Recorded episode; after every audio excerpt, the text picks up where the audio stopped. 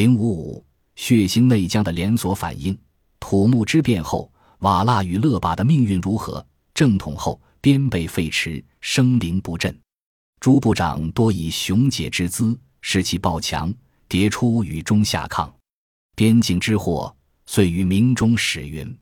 公元一四百五十年，瓦剌首领也先将英宗皇帝送还北京，结束了与明朝的战争。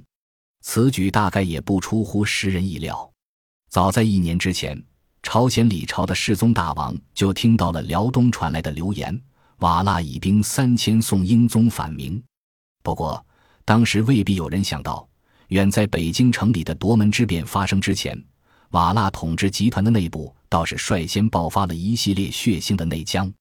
最早浮出水面的还是一个顾忌汉权。当时的野先固然声震大漠南北，但在名义上，他仍然只是蒙古汉庭内的太师，比起黄金家族的代总汗托托布花，仍旧矮上一头。诚然，早先的伯子帖木儿在中亚也处于同样的境地。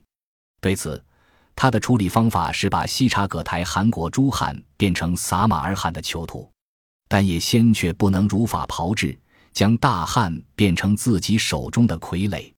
这是因为托托布花与也先分营而至，乃是名副其实的天高皇帝远，因此具有一定的自主权。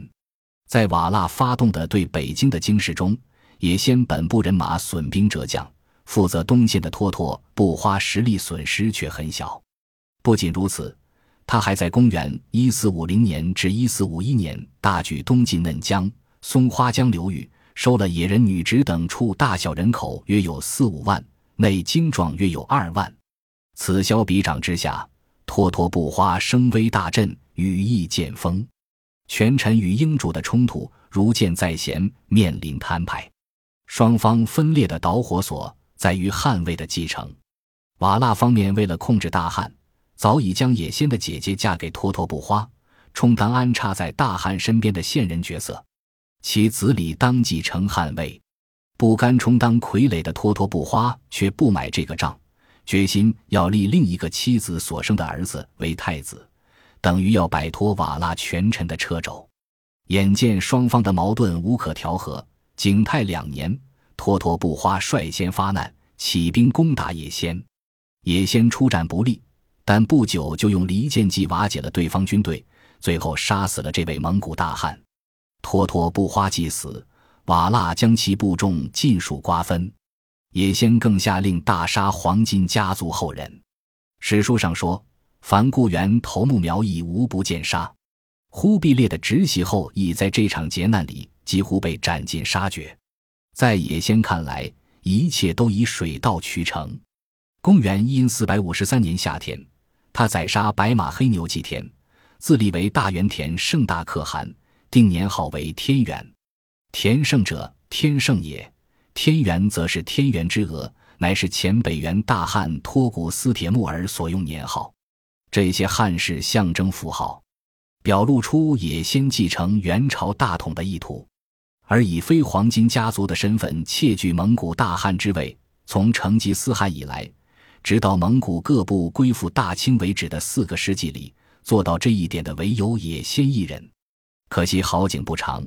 不过一年时间，大汉也先便落了个兵败身死的下场。